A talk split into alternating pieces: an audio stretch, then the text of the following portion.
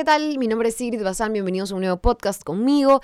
Vamos a hablar el día de hoy en realidad del fuego, no mentira, del enfrentamiento, si se quiere, dentro del Ejecutivo por las declaraciones de la ministra de Justicia. La verdad es que yo comenté esto porque, y de modo sarcástico, queríamos o esperábamos el saludo navideño de parte del Ejecutivo, así como yo comentaba, las Fuerzas Armadas también enviaron a través del Ministerio de Defensa su saludo navideño, estaban, eh, no sé, la Marina, la Fuerza Aérea, no sé, eh, los soldados, los militares, etc. Em, y bueno, el mensaje que tuvimos fue bastante triste, porque no sé si ustedes vieron este fragmento, este video muy corto que se hizo viral en las redes sociales, en donde está la ministra de Justicia siendo interrogada por un grupo de periodistas que le preguntan qué opina o qué tiene que decir con respecto a el feminicidio de Jessica Tejeda y sus tres hijos. Eh, ella la verdad es que sonríe, yo me imagino que es una risa nerviosa, pero sonríe todo el tiempo y simplemente atinó a decir que eh, ahora se encuentra en Navidad, está en pleno momento de Navidad y em, no quiere, quiere solamente, o dijo algo así, ¿no? Como solamente quiero vivir estas fiestas, estamos en Navidad, les pido, nada, estamos en Navidad. Algo así dijo. Bueno, evidentemente no fue la respuesta más afortunada porque estamos hablando de vidas que se cobraron a manos de un sujeto, un pusilánime, la verdad, un, un caso atroz, un caso en complicidad con la policía, un caso no sé, sin palabras, la verdad es que nos hemos quedado para describirlo.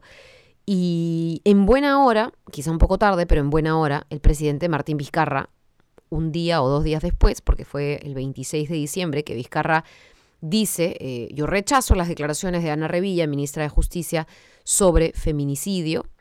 Em, y de hecho, lo que ahora se ha anunciado, que creo que varios, digamos, ven como lógico, eh, es que se va a evaluar, que el mandatario, que el presidente va a evaluar eh, la posibilidad de remoción de esta ministra. Eso lo ha dicho el presidente Vizcarra en Moquegua, donde fue abordado sobre el tema. Le preguntaron sobre Ana Revilla, la ministra de Justicia y Derechos Humanos. Y em, bueno, esa es la noticia. Esto es lo que ha generado noticia de alguna manera. Literal, lo que la ministra dijo, acá tengo su respuesta en texto, es, ay, lamento eh, fastidiarlo, pero en verdad hoy en día estoy en pleno momento de Navidad. Lamentablemente en este momento no. Y ahí es donde toda la ciudadanía pues viralizó el video, en fin, lo cuestionó. Vizcarra salió a decir que las declaraciones de la ministra no las aceptamos, ¿no? Como gobierno, y ahora es donde se anuncia, se evaluaría su remoción. Em, me parece interesante, me parece interesante e importante este tema, porque yo justo escribía sobre mi columna, ¿no? Ha sido uno de los casos más terribles pero además ha sido uno de los casos con los cuales estamos de alguna manera cerrando este 2019, habiendo superado nuestro eh, propio récord de feminicidios, algo que no debería más que llenarnos de vergüenza y de tristeza, por supuesto. Y em, la verdad es que, sin duda, estamos hablando de violencia y además estamos hablando de medidas que yo creo ahí el gobierno tendría que analizar, no se están llevando a cabo.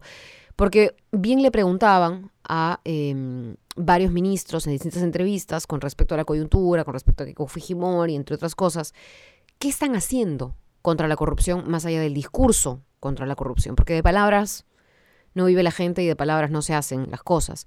Y ahí es donde la verdad es que faltaban respuestas en donde se decía, bueno, ya una declaración es bastante porque de alguna manera nuestro respaldo permite que el equipo especial tenga estos insumos, en fin pero los que los fiscales están ahora pidiendo, de hecho el juez encargado de ver la eh, audiencia de prisión preventiva contra Keiko Fujimori, dijo en plena audiencia de prisión preventiva, es que les homologuen los sueldos. O sea, si no están ganando ni siquiera bien, no hablo tanto de, los jueces, quizá también sobre todo enfatizando eh, en los fiscales, ¿no? Que tienen pues una carga laboral tremenda, han pedido más oficinas fuera del tema del sueldo, han pedido más espacio, han pedido más eh, recursos, logística. Y bueno, evidentemente eso implica presupuesto no en sueldos, sino también al Ministerio Público. Además, han pedido homologación de sueldos y sabemos todos que por diciembre hasta febrero, marzo la cosa es muerta, la mayoría hace dormir los expedientes porque esos, son los meses no solo de vacaciones, en realidad entre comillas, sino que también son los meses en los que hacen huelga. Es una manera, digamos, de, protestar y de exigir cosas, ¿no?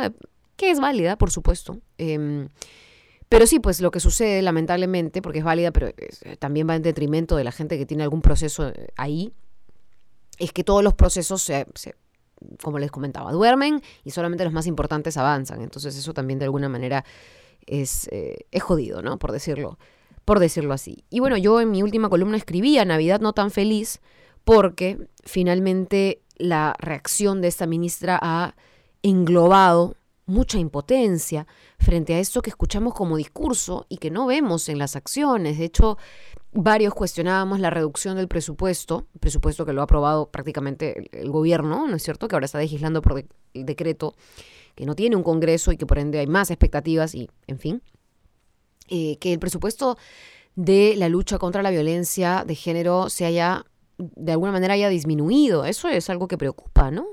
Em, yo sé que no todo es dinero, pero si no hay dinero tampoco se pueden hacer las cosas que uno plantea hacer. Eh, la verdad es que ha sido tremendo porque además este caso nos ha permitido evidenciar que este es otro de los temas, así como el de la corrupción, del que tanto se habla, pero del que poco se hace. Y creo que para cerrar eh, el año, las palabras de la ministra de la Mujer fueron muy fuertes, ¿no? De los, ciento perdón, de los 160 feminicidios en lo que va del año, dijo la ministra de la Mujer, solo hay un sentenciado. Un sentenciado. O sea, yo, yo siendo ministra, no sé si me. No sé si me atrevería, no sé si me daría para poder dar una declaración de ese tipo. O sea, que a mí me daría vergüenza como ministra de la Mujer admitir eso, ¿no? Em, porque claro, es momento de actuar, ya, ya contabilizarlos y, soltar una cifra y decirle a la gente es culpa de la gente, eh, no ayuda, la verdad, ¿no? Em, quizá aquí es donde entre más a tallar el rol de los políticos y de lo que están haciendo o de lo que vayan a hacer con este nuevo Congreso. Quizá aquí entendamos que eh, hay que evitar a toda costa que la gente que cree que el tema de género, el tema de la igualdad, el tema del feminismo son simples palabras o son parte de algún lobby o son simplemente cosas de locas o lo que fuere, ¿no? Eh, y toda esta gente que además critica las protestas y se burla y hace su meme de las protestas de otros países eh, o de otros países, como en Chile, donde las mujeres también piden a gritos que, que les devuelvan, que les den los derechos que les corresponden. Y yo me imagino a estas personas que tanto se burlan y que tantos memes hacen o comparten, cambiando sus memes, como decía un amigo mío la otra vez por, me decía, me comentaba por redes, ¿no? Cambiando todos estos memes por carteles de se busca. Y que ojalá no les pase, pero que cambien eso o que cambiarían eso si es que alguna vez les pasa. ¿No? Si es que alguna vez no encuentran a su hermana, a su tía, a su prima, a su hija, a su madre, si en algún momento no sé, eh, la hermana de alguno de nosotros no, no aparece, no llega. O sea, yo, yo, quisiera ver la cara de esas personas que ahora se burlan porque piensan que es una tontería, que son unas feminazis, ¿no? Un, grupo de chicas locas que, que, en verdad protestan. ¿Por qué? Creo que ni siquiera entienden por qué se protesta. Y la verdad es que em, todos esos políticos que se han encargado de además ridiculizar la fuerza con la que el movimiento feminista y el movimiento mujer ha eh, calado en muchos países eh, están ahí, están y han sido congresistas y quieren volver a hacerlo. Entonces, nada, yo eh, quería enviar un mensaje en particular sobre ese tema, en particular porque hemos visto esa terrible noticia ahora, hace unos días, y, y bueno, aprovechar que estamos en campaña, bueno, o al menos no estamos, pero me refiero a todos los peruanos tenemos que elegir y, y cuando elijamos, ojalá que este sea un tema eh, en el cual pensemos antes de votar en estas personas. ¿no? Em, solamente para cerrar, sí va a ser una semana movida. Para cuando escuchen este podcast, ya sabrán que la audiencia de prisión preventiva contra Keiko Fujimori se ha reprogramado. Em, iba a tocarse el día 26 y 27, pero se reprogramó a pedido de la defensa y con la aprobación de la fiscalía porque hay varios de los nuevos delitos eh, que se están imputando que no han sido enviados con los folios correspondientes como se debe a la defensa, a la abogada Juliana Loza y a la defensa de Keiko Fujimori. Es por ello que también ellos piden tener todo con tiempo, analizarlo, evaluarlo para poder establecer su línea de defensa, lo cual es válido, lo cual es justo. Y la Fiscalía, Domingo Pérez, le ha dado la razón a la abogada Loza y es por ello que han decidido correr un poquito eh, el tema de la audiencia, ¿no? En concreto, eh, entiendo que es el día 28, miren, justo cae Día de los Inocentes, 30, 2 y 3 de enero. Entiendo que el 30 y 31 sería media jornada, ¿no es cierto?, de necesitarla el juez para decidir y ya el 2 y el 3 de enero jornada completa. Me refiero a el horario en el que van a poder discutir o van a poder sesionar como audiencia en la sala penal jornada completa hasta las 7 de la noche, si no me equivoco, y media jornada hasta, me imagino yo, será mediodía, un poco más, un poco menos. Em, como se sabe, se tiene que entregar nueva evidencia porque hay nuevos delitos que se le están imputando a Keiko Fujimori, entre ellos asociación ilícita para delinquir, organización criminal, falsa declaración en procedimiento administrativo, fraude procesal, falsedad genérica y lavado de activos.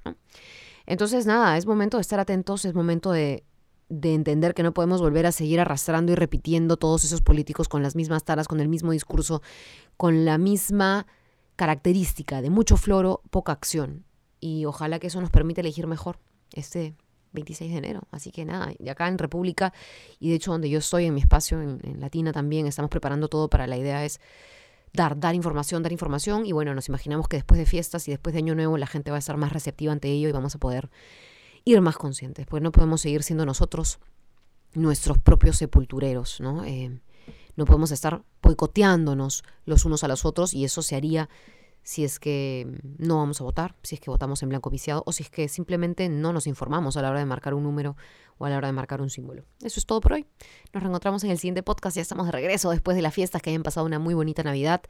Em, y nada, que ese espíritu de la unión, de la amistad, del amor, ese rollo que siempre hablamos, que no sea una vez al año, pues. Y que también lo usemos a la hora de participar como ciudadanos en, eh, en esto, que son las elecciones, que también tiene que ver con, con amar, amarnos me voy a poner religiosa aquí, pero amarnos los unos a los otros es también preocuparse por el otro y no solo por uno mismo y votar en ese sentido es fundamental. Nos vemos en el próximo podcast. Chao.